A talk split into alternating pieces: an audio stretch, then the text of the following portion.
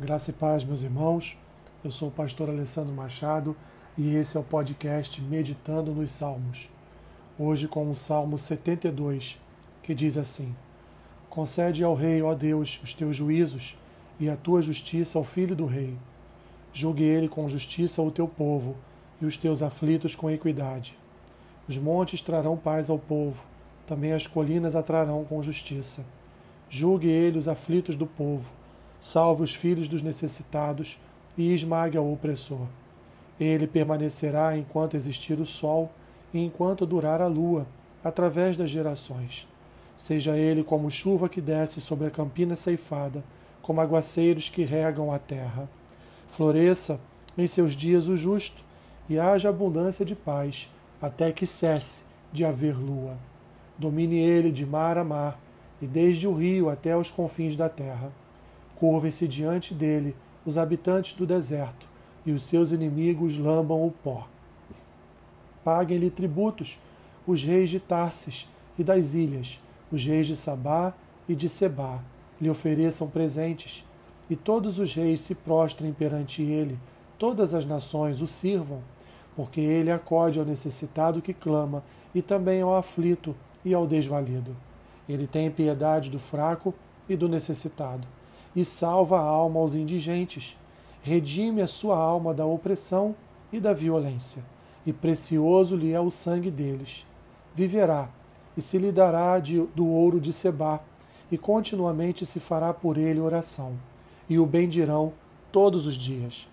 Haja na terra abundância de cereais, que odulem até os cimos dos montes, seja sua messe como o Líbano, e das cidades floresçam os habitantes como a erva da terra. Subsista para sempre o seu nome e prospere enquanto resplandecer o sol. Nele sejam abençoados todos os homens, e as nações lhe chamem bem-aventurado. Bendito seja o Senhor Deus, o Deus de Israel, que só ele opera prodígios. Bendito para sempre o seu glorioso nome, e da sua glória se encha toda a terra. Amém e amém. Findam as orações de Davi, filho de Jessé. Salmo de Salomão, último salmo do livro 2, um salmo régio de realeza, uma oração para que os herdeiros de Davi governem bem Israel, cumprindo a tarefa que Deus determinou de cuidarem dos pobres e necessitados, e sendo exemplo e testemunho para todas as nações da terra. Há a expectativa de um reinado mundial através de Israel, mas que também prenuncia um rei perfeito, Jesus, que estabelecerá seu reino levando luz para todas as nações. O rei davídico deveria promover o bem-estar do povo de Deus, protegendo os pobres e necessitados dos planos cruéis dos mais fortes. Assim, a justiça de Deus prevaleceria e a piedade floresceria na nação, que experimentaria as bênçãos da aliança atraindo os gentios para o governo divino. A oração tem seu início rogando para que Deus conceda ao rei juízo e justiça à sua herança, sabendo que o povo depende da retidão real para sobreviver aos desafios diários. Os versículos 5 a 7 anunciam um reinado divino. Salomão trabalha com hipérboles, que não podem ser aplicadas ao herdeiro humano de Davi, mas sim ao futuro herdeiro messiânico o supremo rei, o que vive para sempre, cujo reinado no trono de Davi dura para sempre. Jesus, o Rei. Como representante de Deus, junto ao povo, o herdeiro de Davi deveria ser respeitado e honrado, pois ele seria como um refrigério para a nação, como chuva e aguaceiro eram no antigo Israel. Esse rei dominaria outras nações. As bênçãos de Deus através dele ultrapassariam as fronteiras.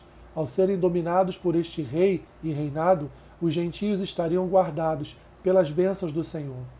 Os versículos 8 a 11 demonstram a extensão deste domínio real no mar, no rio, nos confins da terra, no deserto, em Tarsis, em Sabá, em Sebá, todos os reis e todas as nações.